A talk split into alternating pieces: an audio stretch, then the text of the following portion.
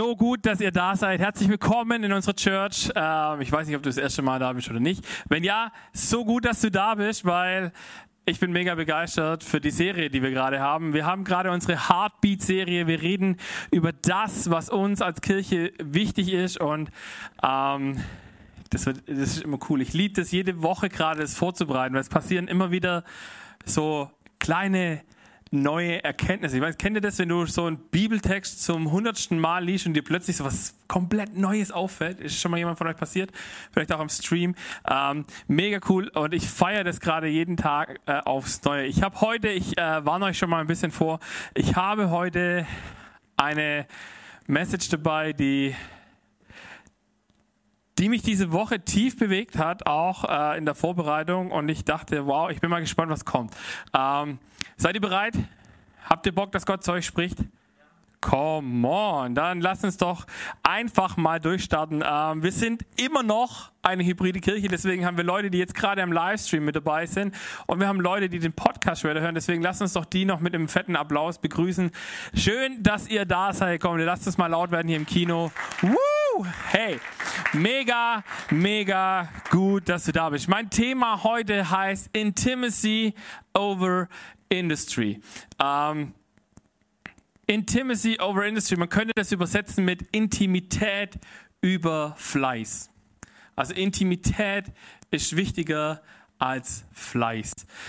Intimacy over Industry bedeutet für uns als Kirche, dass wir ständig und kontinuierlich an unserer, und jetzt kommt ein kleines Wortspiel, Beziehung zu Jesus arbeiten, in Anführungszeichen. Wir wollen immer mehr in dieser Intimität zu Gott wachsen, tiefer wachsen. Und ich hoffe, du möchtest es auch. Wenn ja, habe ich heute ein paar geniale Tipps für dich mit am Start. Äh, ich habe euch ein Bild mitgebracht.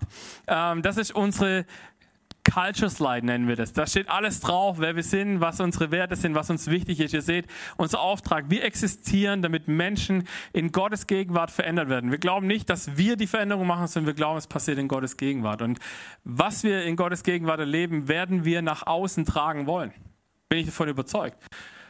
Und das ist auch mega wichtig, weil ihr seht vielleicht hier unten unsere Meetingkultur. Wir haben hier so zwei Spannungsfelder. Wir haben einmal Big und Small. Big und Small bedeutet für uns, dass wir Big sind eigentlich alle unsere Events, das Sonntag. Wenn wir alle als Church zusammenkommen, als Family und sagen, komm, wir machen Gott groß, indem wir zusammenkommen. Das ist Big für uns, das braucht es.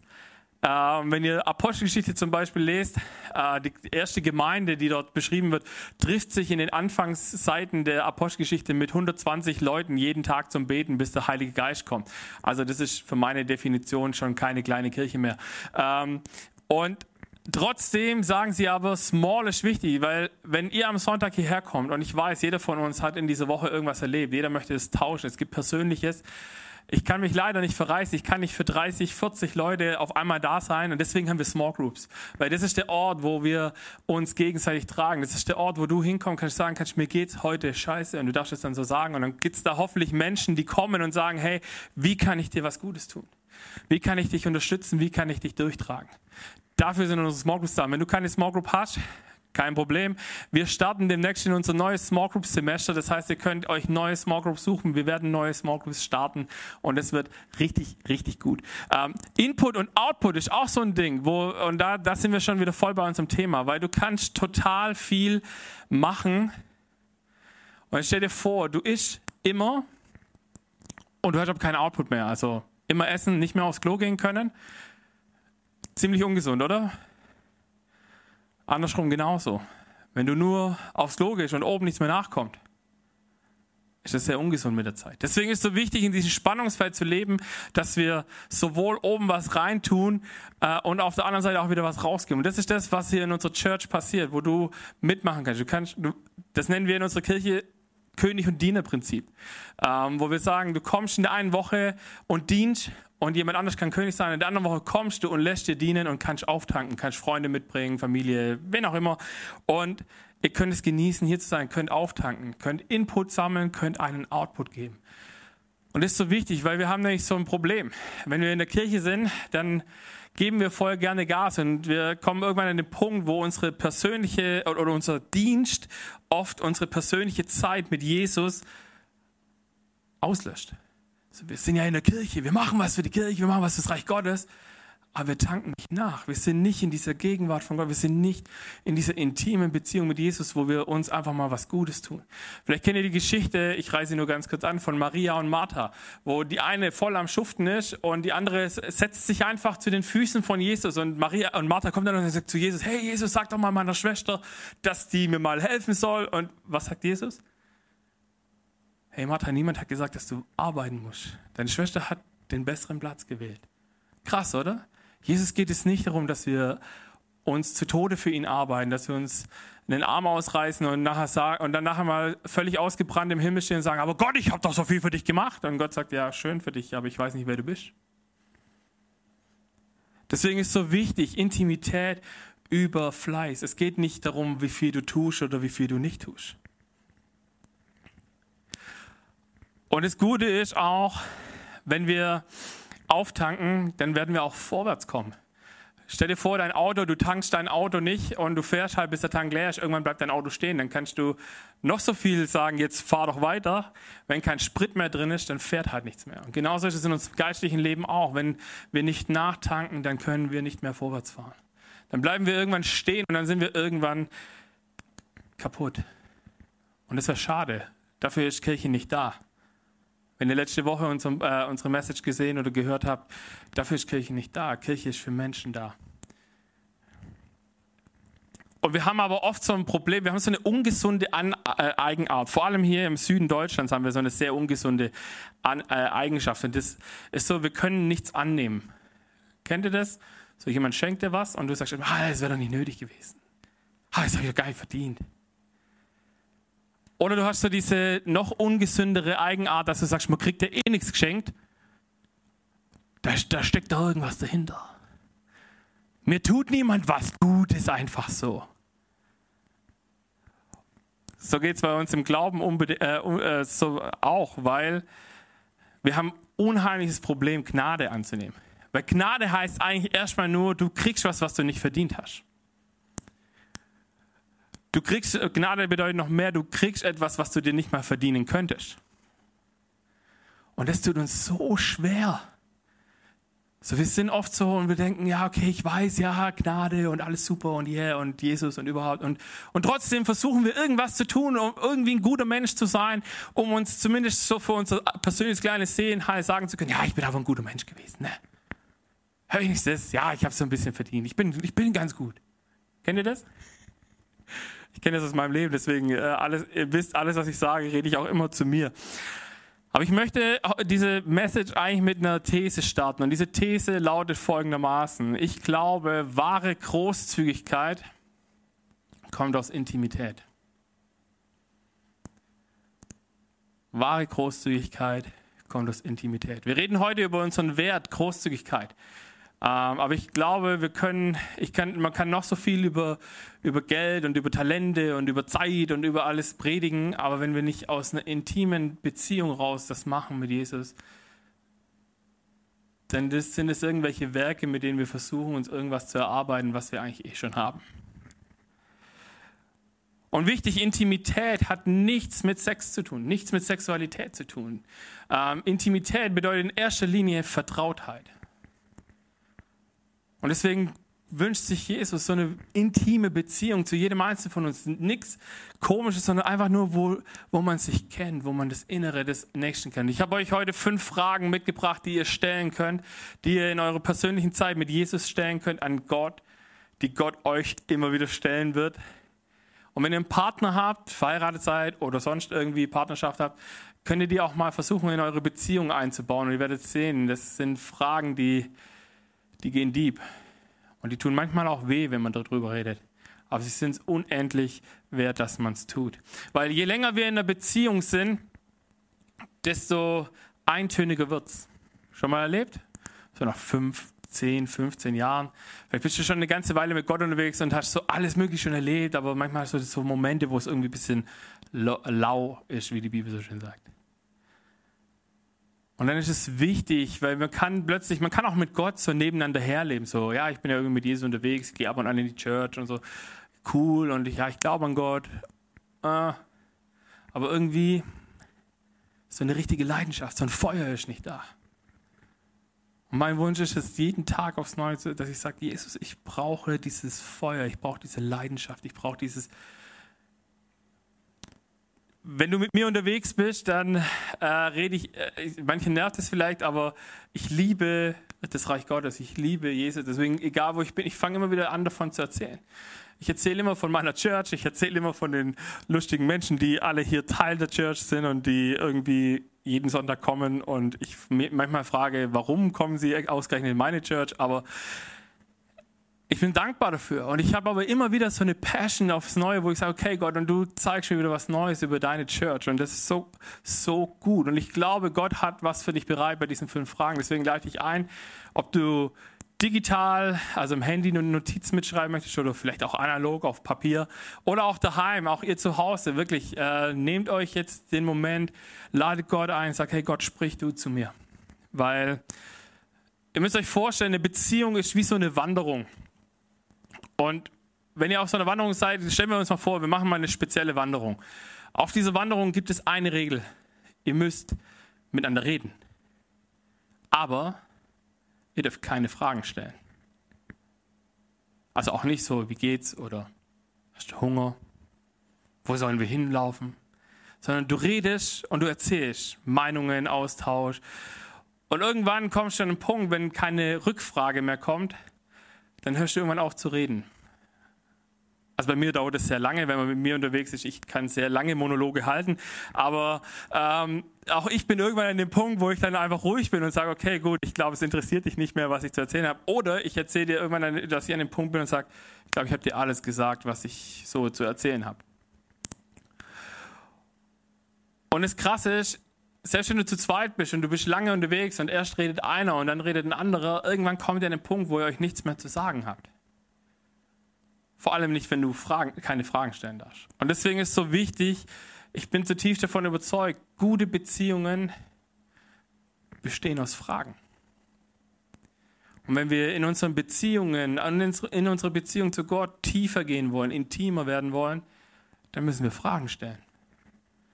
Gott ist ein Gott, der ein ganzes Buch über sich verfasst hat, äh, wo er die Frage, wer er ist und was er so möchte, eigentlich beantwortet. Aber wir lesen dieses Buch so selten mit diesen Fragen im Kopf.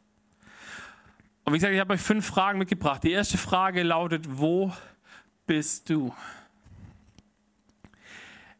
In der Beziehung, egal ob in einer Freundschaft oder Partnerschaft, ähm, eigentlich eine ziemlich interessante Frage. Wo bist du?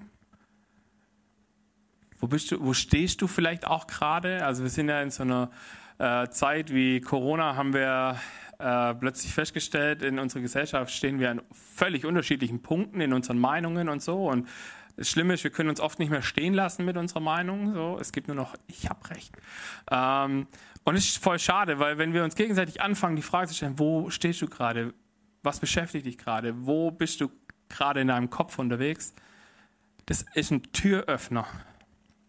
Und weißt du, Gott stellt diese Frage auch immer wieder an dich und an mich. Ja, fragt mal, wo bist du?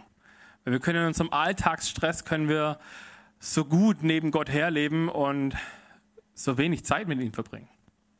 Ich merke das jetzt in unserer Fastenzeit so bei mir selber, wo ich denke, okay, ähm, jetzt habe ich so 21 Tage, wo ich jeden Tag so einen festen Termin habe, äh, wo ich sage, und hier treffe ich mich mit Leuten zum Beten. Und ich eigentlich merke, wie mir das gut tut, so einen festen Termin zu haben, so Gott einzuladen, zu sagen, okay, jetzt bin ich hier, jetzt höre ich zu, jetzt bin ich da.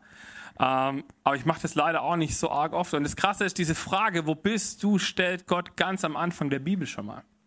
Äh, wenn wir das lesen in 1. Mose 3, Vers 8 und 9, da heißt am Abend, als ein frischer Wind aufkam, hörten sie, wie Gott der Herr im Garten umherging. Ängstlich versteckten sie sich vor, äh, vor ihm hinter den Bäumen. Aber Gott, der Herr, rief, Adam, wo bist du? Und dieses Adam kann man vom Hebräischen her auch als Mensch übersetzen und sagen, Mensch, wo bist du, wo seid ihr?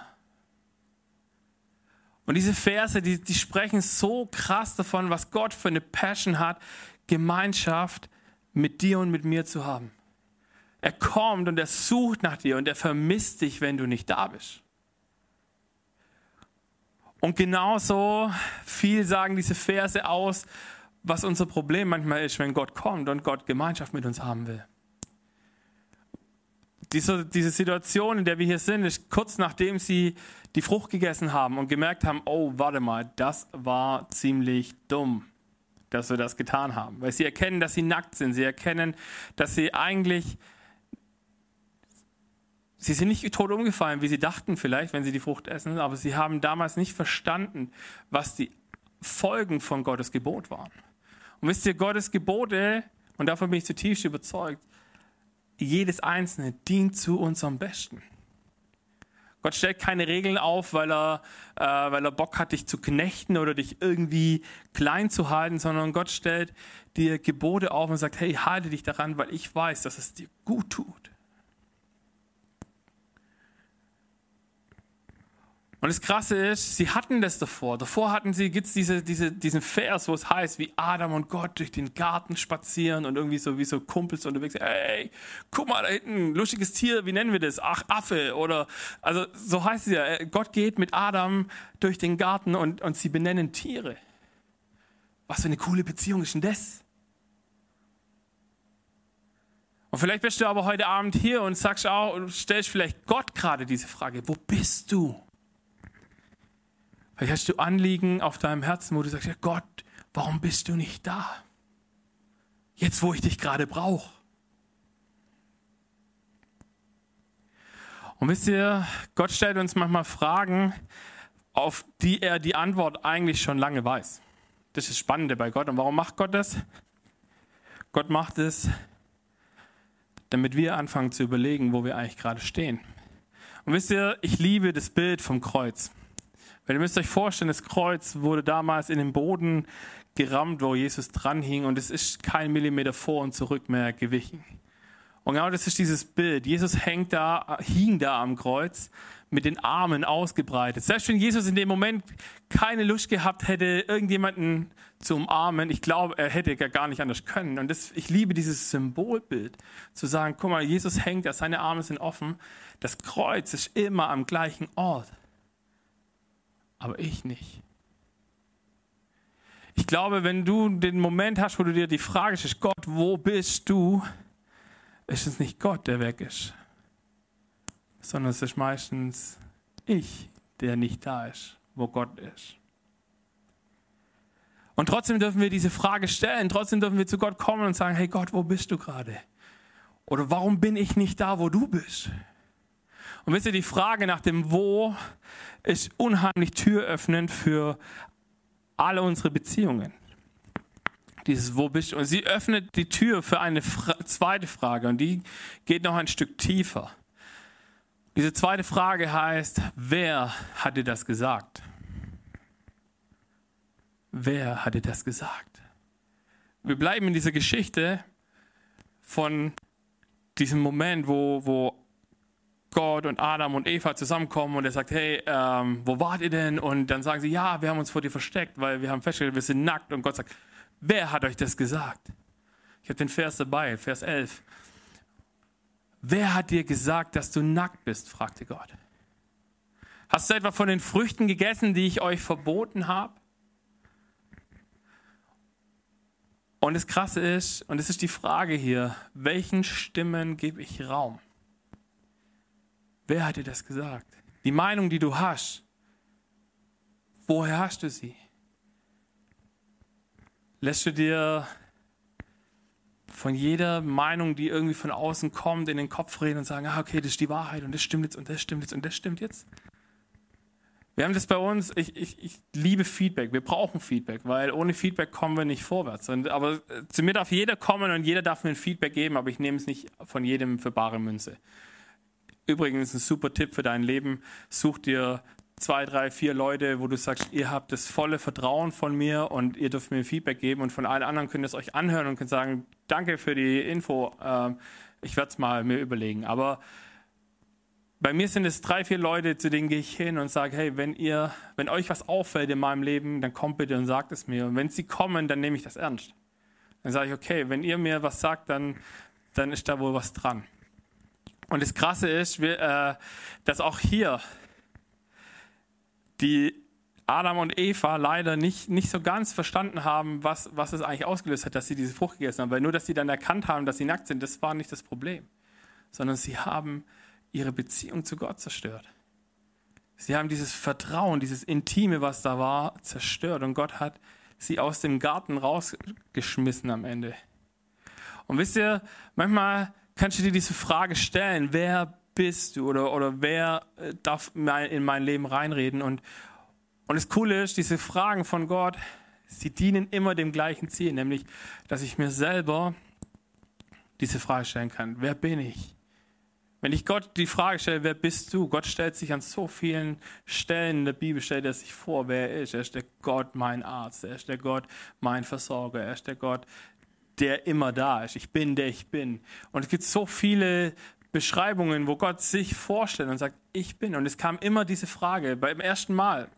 Mose fragt, ja, wer bist du? Wem soll ich sagen, wer mich geschickt hat? Und es ist so wichtig. Und wisst ihr was? Das Gute ist, egal was du über Gott denkst, wer er ist, es ändert ihn nicht. Wenn du ein gutes Bild von Gott hast, super. Wenn du ein schlechtes Bild von Gott hast, es ändert ihn nicht. Es ändert nicht sein Wesen, was du über ihn denkst. Aber was wir über ihn denken, ändert unser gesamtes Leben. Weil es uns mega viel Druck nehmen kann, wenn wir verstehen, dass Gott es gut mit uns meint dass wir mega viel Bitterkeit loswerden können, wenn wir verstehen, Gott meint es gut mit mir. Wirkt mir keine rein, weil er, weil er mich nicht leiden kann oder weil er, weil, ich, weil er denkt, ich hätte es verdient, dass es mir nicht gut geht, sondern Gott leidet an den Stellen mit uns. Und wisst ihr, was das Krasse ist bei dieser Wer hat euch das gesagt Frage? Da fängt ein Muster an, das wir bis heute leben. Wenn wir Dinge tun, die Gott nicht so gefallen, dann sind wir ganz schnell dabei, einen anderen Schuldigen zu finden. Adam wird gefragt, wer hat dir das gesagt? Er sagt, meine Frau. Übrigens, die du mir gemacht hast. Also bist irgendwie du schuld, Gott. What? Und dann geht er noch weiter und sagt, aber eigentlich, ja, also so richtig verkackt habe ich es wegen, äh, wegen Eva. Und dann geht Gott zu Eva und sagt, ja, warum? Was ist los? Und ich sage, ja, also die Schlange, ne? Die war schuld. Und wir, wir sind so einfach, wir machen es uns manchmal so einfach, dass bei, bei Dingen, die uns passieren, dass immer andere Schuld haben müssen. Ich bin immer das arme Würstchen, mir tut mir nur was an, aber dass ich vielleicht irgendwie jetzt gerade beim Thema Sünde oder so, so auch ein bisschen einen aktiven Part da drin habe, ah, schwierig. Tut ein bisschen weh, äh, sich das einzugestehen. Aber weißt du, Gott stellt ja diese Gebote nicht auf, weil er sagt, okay, du, äh, ich habe dich nur lieb, wenn du das und das und das und das alles einhältst, sondern Gott sagt, hey, wenn du mich liebst, dann versuch das zu leben. Stell dir vor, du bist in einer Beziehung und so, also für mich ist es so selbstverständlich, dass man in einer Beziehung irgendwie nicht fremd geht, aber vielleicht muss man es auch extra betiteln. Ähm, und trotzdem würdest du wahrscheinlich einfach aus, aus Respekt und aus Liebe deinem Partner gegenüber versuchen, dass, dass du so einen Deal, der relativ einfach ist, ähm, einzuhalten. Oder? Also ihr würdet jetzt nicht, ihr würdet jetzt wahrscheinlich nicht auf Teufel komm raus drauf, auf, äh, drauf anlegen, dass ihr jetzt irgendwie fremdgehen würdet, wenn ihr einen Partner habt. Wenn ihr euch liebt und wenn ihr irgendwie gute Werte habt, hoffe ich. Ähm, aber warum sollten wir denn diese Gebote von Gott, die wir vielleicht auch gar nicht alle verstehen? Und hier ist der nächste Punkt. Es geht gar nicht darum, dass wir das alles verstehen müssen. Gott setzt keine Regeln auf und fragt dich jetzt, okay, bist du einverstanden damit? Ah, okay, super, dann schreiben wir es auf. Nein, Gott hat sich die Regeln überlegt, weil er weiß, was uns gut tut und was uns nicht gut tut. Und am Ende sagt er, du kannst leben, was du möchtest. Aber du musst die Konsequenzen tragen. Und damit haben wir heute ein noch viel größeres Problem in unserer Gesellschaft. Wir tun gern Dinge und wollen aber keine Konsequenzen mehr dafür tragen. Und deswegen ist es so wichtig, dass wir uns dessen bewusst sind. Gott, wenn wir Gott lieben wollen, wenn wir ihn ernsthaft lieben wollen, dann versuchen wir so nah wie möglich an seinen Geboten dran zu sein. Nicht, weil wir müssen, sondern weil wir aus Liebe das tun. Die nächste Frage, die, die Gott, Schrägstrich Jesus, uns immer mal wieder stellt, ist, was suchst du? Was sind deine Motive? Was ist das Ding, warum du tust, was du tust? Hast du die Frage deinem Partner schon mal gestellt? Hast du die Frage dir von Gott schon mal stellen lassen, so warum folge ich Jesus eigentlich nach?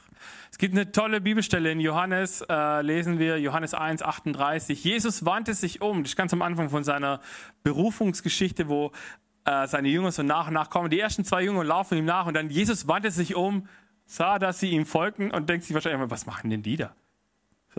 Ich stelle mir manchmal das vor, ich, also wer mich kennt, weiß, ich liebe die Bibel so in Comics so vorzustellen. So, und dann dreht sich so um und denkt so, warum laufen die mir denn jetzt da hinterher? Was ist denn da los? Und dann fragt es sie, hey, was suchst du?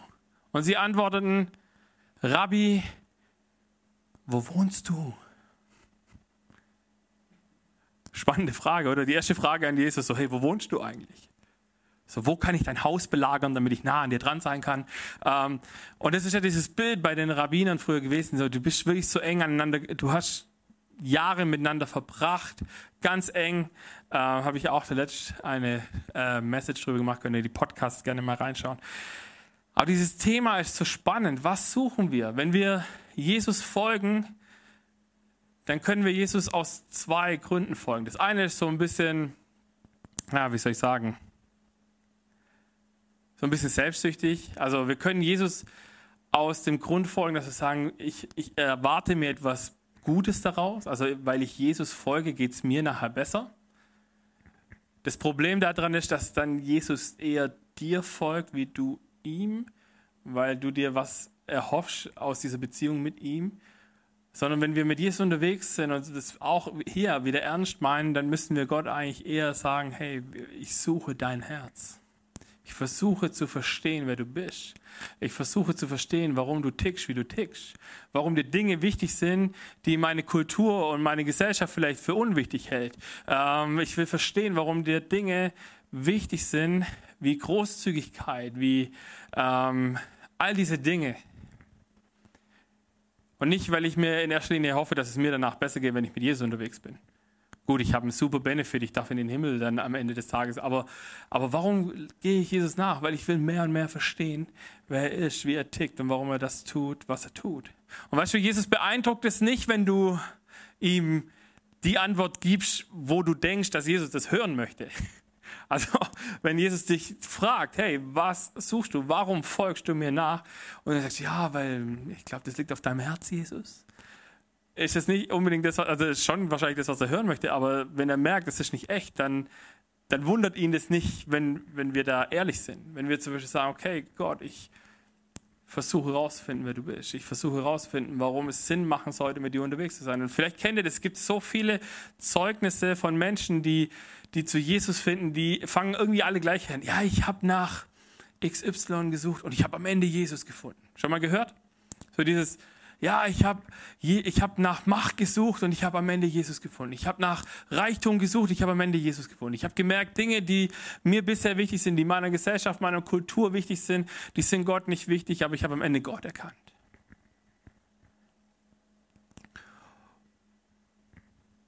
Und bei der Frage, was suchst du, kannst du auch mal in dein Herz reinhören. So, was hat Gott in dein Herz gelegt? Was ist so dein innerstes Bedürfnis? Was sind so deine Wünsche, deine Sehnsüchte? Ich bin davon überzeugt, dass vieles von dem, was so in deinem Herzen unterwegs ist, von Gott eigenhändig in dein Herz gepflanzt wurde. Weil er sagt, wenn du anfängst, nach dem zu suchen, was dir jetzt gerade in erster Linie wichtig ist, wirst du am Ende entdecken, wer ich bin und was mir wichtig ist. Ich habe noch eine Frage. Die Warum-Frage. Warum hast du Angst? Alles, so gut wie alles, was wir tun, birgt irgendwie Risiken. Wenn wir ein Business starten, dann haben wir ein Risiko, weil wir wissen ja nicht, ob es erfolgreich wird oder nicht. Wenn wir in eine Beziehung reinstarten, dann wissen wir nicht, ob es bis zum Lebensende hält oder nicht.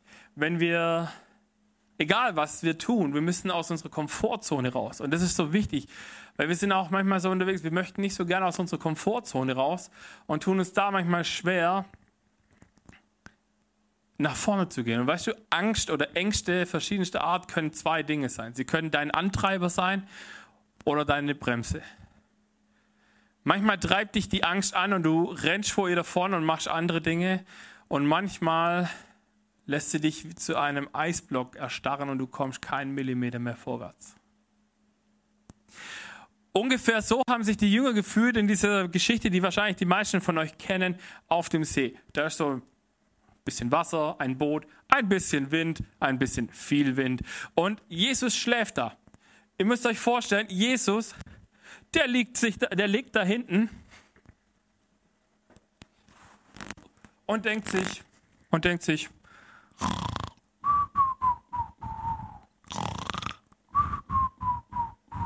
Und um ihn rum tobt ein Sturm, der wahrscheinlich nicht nur ein sanftes Lüftchen war, sondern der das Boot rechts und links und rechts und links hin und her geschleudert hat. Die Jünger, heißt es, hatten Angst zu sterben. Sie kommen zu Jesus und sagen, Jesus, wach doch mal auf! Wir sterben hier. Und dann lesen wir Folgendes. Jesus antwortete ihnen, warum habt ihr Angst? Vertraut ihr mir so wenig? Dann stand er auf und befahl dem Wind und den Wellen, sich zu legen. Sofort hörte der Sturm auf und es wurde ganz still. Faszinierend, oder? Wenn Jesus in unserem Boot ist, warum haben wir Angst? Warum lassen wir Ängste in unser Leben, wenn Jesus in unserem Herzen wohnt? Und wisst ihr, was ich das Spannendste an dieser ganzen Stelle finde? Es ist nicht so, dass Jesus aufwacht und sagt, okay, jetzt bestimmen wir mal den Wind und dann komme ich zu euch und frage euch so. Nein, das erste, ihr müsst, kennt ihr diese Situation, du wachst auf, jemand weckt dich so reißt dich aus dem Schlaf raus und du denkst erst so, oh Alter, was willst du jetzt von mir? Kennt ihr die Situation schon mal erlebt? So, dich weckt jemand auf und denkst so, oh, was willst du jetzt? Ich habe gerade so schön geträumt, mein Kissen ruft immer noch nach mir.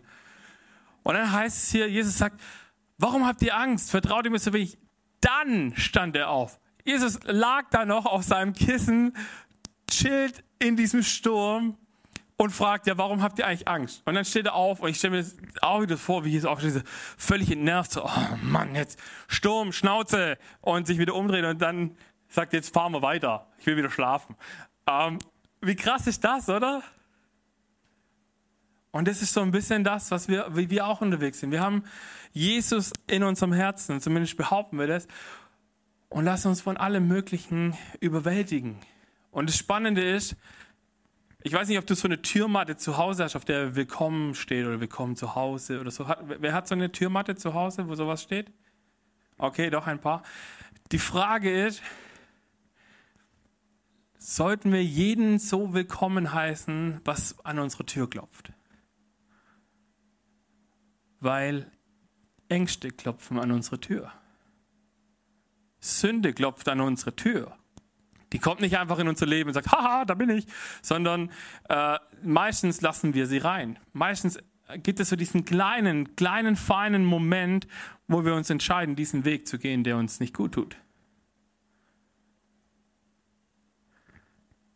Und deswegen ist es so wichtig, dass wir uns überlegen, wen lassen wir rein, wen lassen wir, wen heißen wir willkommen in unserem Leben. Auf welche Stimmen hören wir?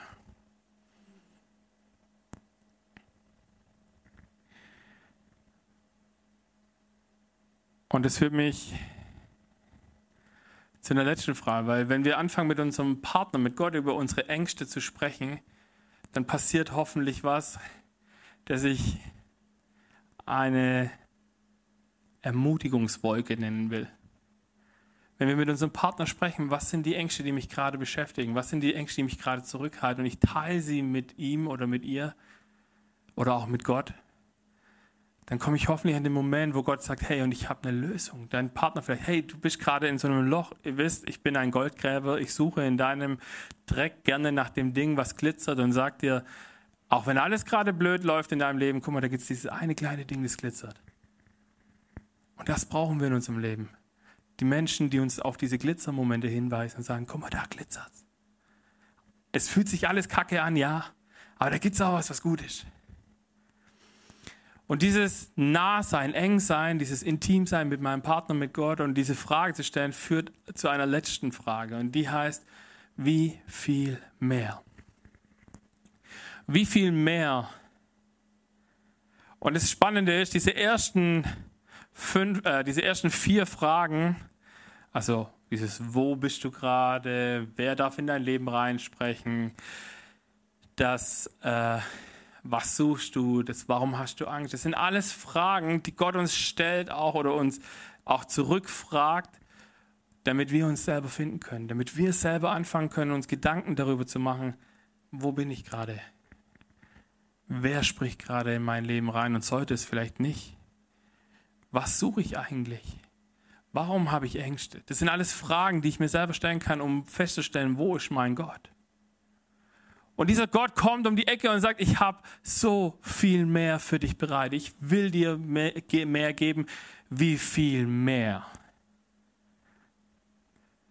Und Jesus hat diese Frage, in der, äh, je nach Übersetzung steht da auch ein Ausrufezeichen, deswegen ist es eher eine indirekte Frage. Aber es gibt diese Geschichte, wo Jesus sagt, hey, ihr Menschen seid eigentlich durch und durch böse, aber euren Kindern tut ihr gute Dinge.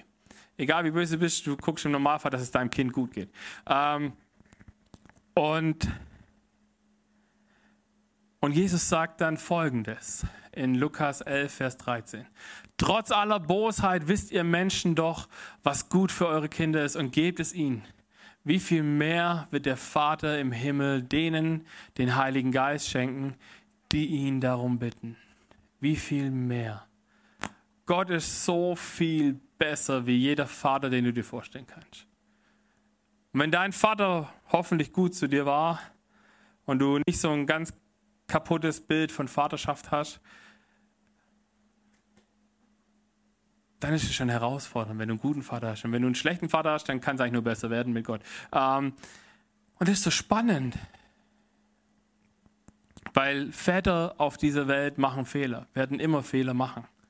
Aber am Ende versuchen sie immer das Bestmögliche. Ich, wenn ich meine, das Leben meiner Tochter anschaue, ich mache nicht alles richtig. Ich mache manche Sachen ganz gut, aber ich mache auch vieles nicht so gut. Aber ich gebe mein Bestes, ich versuche mein Bestes. Und diese Frage nach dem Wie kann uns helfen, den Bogen zu schließen zur Großzügigkeit. Weil wenn ich mich mit meinem Partner, mit Gott auf diese fünf Fragen vertiefe, dann verstehe ich mein Gegenüber immer besser. Warum willst du das machen? Was hindert dich daran? Was kann ich tun, um dich dabei zu unterstützen?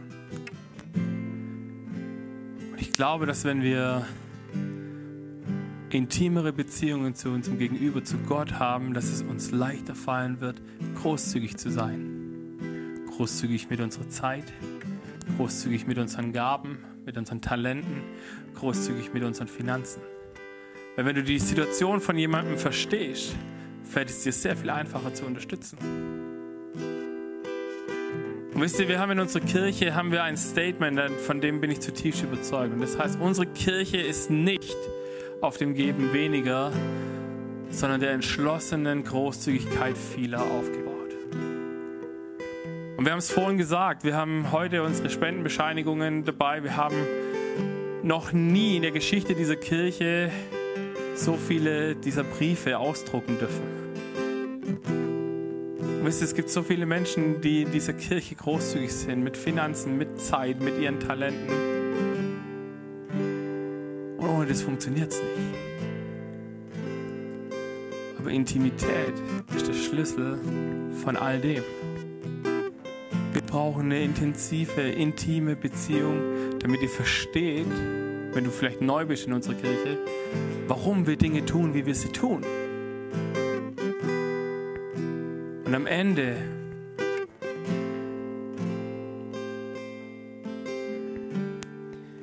ist mir eins wichtig. Wir geben nicht, weil wir müssen. Wir geben weder unsere Zeit, noch unser Geld, noch unsere Talente, weil wir es müssen, sondern weil wir die Liebe Gottes und seine Großzügigkeit in diese Welt widerspiegeln wollen. Das ist der Grund, warum wir hier stehen und dich bitten, dass du Teil unserer Kirche wirst. Und vielleicht ist es für dich dran, dass du sagst, hey, ich muss Gott kennenlernen oder besser kennenlernen, näher kennenlernen, um großzügig zu sein oder großzügig zu werden. Oder vielleicht bist du heute auch an einem Punkt, wo ich sage, hey, Vielleicht brauchst du eine ganz direkte Ansage. Vielleicht auch du am Stream gerade oder am Podcast, wenn du das hörst. Vielleicht bist du jetzt gerade dabei, dass du sagst, ich muss mal gechallenged werden. Ich möchte das jetzt tun. Ich möchte dich challengen. Lerne, was passiert, wenn du Gott deine Ressourcen anvertraust. Entdecke diese Fragen, indem du Gott fragst, warum soll ich großzügig sein? Wo stehe ich gerade an diesem Punkt der Großzügigkeit? Bin ich jemand, der sagt, hey, ich liebe es total großzügig zu sein? Oder bist du an dem Punkt, wo ich sage, ich habe nicht so viel, ich kann gar nicht großzügig sein? Was ist deine Angst, wenn du auf dieser Seite stehst? Warum glaubst du, du hast zu wenig? Wir glauben an einen Gott, der so viele Ressourcen hat, dass er alles möglich machen kann. Wir haben in dieser Kirche auch immer wieder mal so ein Prinzip. Ich habe es ich nicht mit unserer Finanzchefin abgesprochen, aber ich will dich challengen. Vielleicht ist es heute für dich dran. Wir glauben in dieser Kirche an den Zehnten. Und vielleicht möchtest du einen Versuch machen und sagen, dreimal zehn. Gib dreimal dein, wirklich deinen Zehnten, zehn Prozent und erlebe, was Gott aus dem machen kann. Und ich verspreche dir eins. Wenn wir keinen Segen in deinem Leben finden, überweise ich dir das Geld wieder zurück.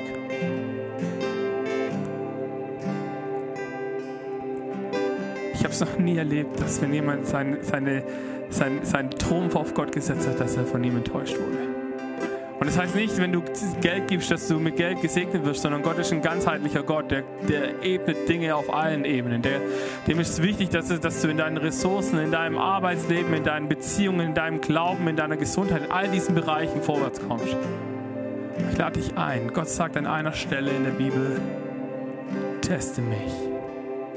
Und da geht es um den Zehnten. Aber ich lade dich ein, es auszuprobieren. Amen.